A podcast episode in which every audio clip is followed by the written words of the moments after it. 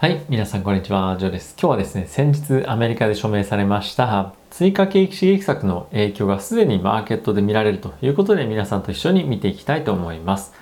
人によってはですね、え、週末じゃないの？マーケットの影響って何っていうふうに思う方もいらっしゃるかもしれませんが、週末でもですね、空いてる市場といえば仮想通貨、ビットコインのマーケットとなっています。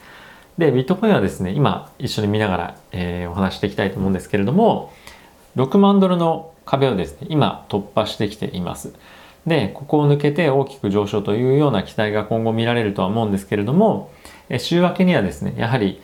このビットコインに関連したマイニング関連の銘柄っていうのは大きく上げてくるんじゃないかなと予想されますし、あとはですね、この1400ドルの給付金というところの向かい先っていうのは、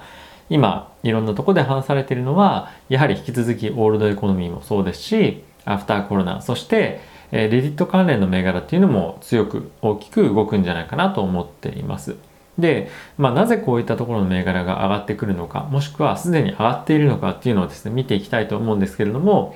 まあ僕が持ってない銘柄に関して、あまりちょっと個別に関してお話はしたくないんですが、まあ、少しだけ例を見ながらお話をしていきたいと思います。で、おそらくなんですけども、皆さんが持ってる銘柄の中で、え多くの銘柄はですね、ここ1週間ですね、え出来高っていうのは少し低調なんじゃないかなと思っています。で、じゃあお金入ってきてるところって、えどういったところなのか。えー、まあそれはですね、やはり今さっき、先ほど挙げたようなセクターとか銘柄になってくるんですけども、まあ今お金が流れている、もしくは今後期待されているという銘柄の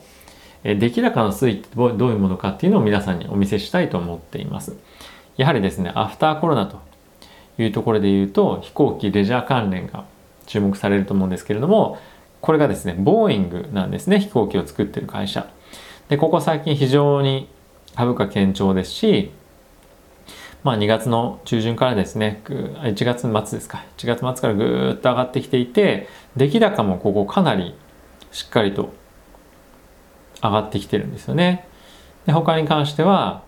えデルタですね。これも飛行機の会社ですけれども、1月の下旬からずっと上がってきて、かなりしっかりとした試合で、ここも先週ですね、えー、出来高がしっかりあるというような、え状況となっています。で、じゃあそうじゃない銘柄ってどうなのかっていうふうなのをですね、一緒に見ていきたいと思うんですけれども、まあこれちょっとどのえー、例を使うかちょっと迷うところではあるんですが、まあ、例えばですね、えー、Zoom 見ていきましょう。Zoom に関しては、え、今後はですね、コロナ、アフターコロナっていうところでは非常に難しいんじゃないかなというふうに思われる可能性のある一つ銘柄かもしれないんですが、やはりですね、出来高がぐーっと下がってきてますよね。あんまり出来高が盛り上がってるようなタイミングがあまりなくて、えー、まあ売り込まれてるような感じですよね。で、ここ最近上がっているような局面でも出来高が伴ってないという。ような銘柄になっています。で、やはりですね、こういった銘柄に関しては、これから給付金が入って買いに行くぞっていうふうになるようなタイミングなはずですよね。でそういったところのタイミングで、出来高が伴わない伴わない銘柄に関しては、まあ、少しどうかなっていうふうなのは個人的には思っています。なので、先ほども、ま、一緒にチャートを見たような銘柄とかですね、こういうような出来高の推移をしている銘柄っていうのを選んでいくっていうのは、まあ、僕は少し重要な要素として見てもいいんじゃないかなと思ってます。でもし今持ってる銘柄で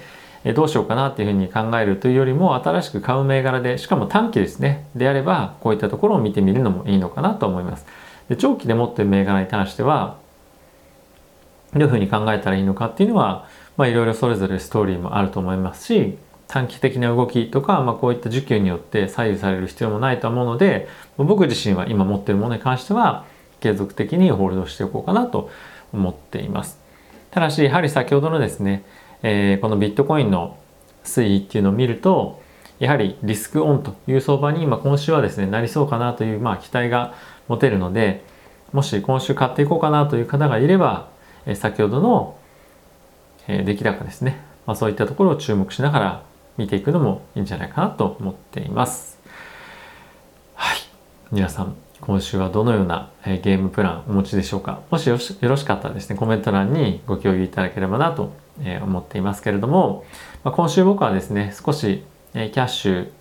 まあ若干ですけどもあ作れそうなので、ま、そこをどこに振り分けるかっていうのは、まあ、今週の推移見ながら決めていこうかなとは思っています。えー、先週もですねいくつか買ったものも金曜日にありまして、えー、そういったところもあるのでまあ無理にキャッシュを使っていこうっていうのはあんまりつもりとしてはないんですけれどもまあチャンスがあればっていう感じですね月曜日はオープンからドーンと上げてまあいきそうな感じですしまあより点っていうことはないのかなと思うので、えー、どうしようかなっていうのは考えていますがまああまり、えー、先ほども言ったように急いで何かこれ買わなきゃ買わなきゃっていうよりもマーケット、まあ、今週 FOMC もありますし、まあ、急いでやるっていうよりも、まあ、少し長い目で見ていきたいなとは思っています。えー、今年1年間ですねアメリカの方は景気の回復というのがしっかりと見込まれるというところもありますし今後はですねテック関連の戻りが、えー、来るのかどうかっていうところを見極めながらセクターをしっかりとまあ分散して考えていきたいなとは思っています。やはりナスダックを見てみるとまだまだ戻りが甘いというか足りないですよね。まあ、そういうところを見てみるとまだしっかりと上値余地っていうのはマーケット全体としてはあるんじゃないかなと思うので急いで入っていく必要というのはないのかなとは思っています。まあこれ人によっては持ってる、えー、銘柄ですとかあとは資金の量とかあとは目標とするリターンによってもですねいろいろと変わってくると思うので、まあ、一概には言えないんですけども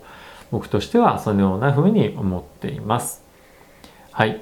えー、何度も言いますがもしよろしければ皆さんのですね、えー、ご意見ご感想とかもコメントにいただけると嬉しいです。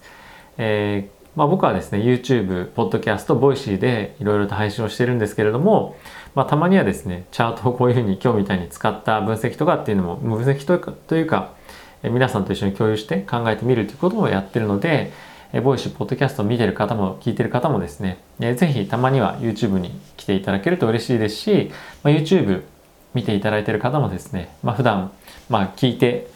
えー、何かながらでやってるよっていう方は、ボイシーもポッドキャストもやってるので、えー、ぜひそういったとこもチェックしてみてください。えー、いいねボタンとフォローしていただけると嬉しいです。ということで、また次回の動画でお会いしましょう。さよなら。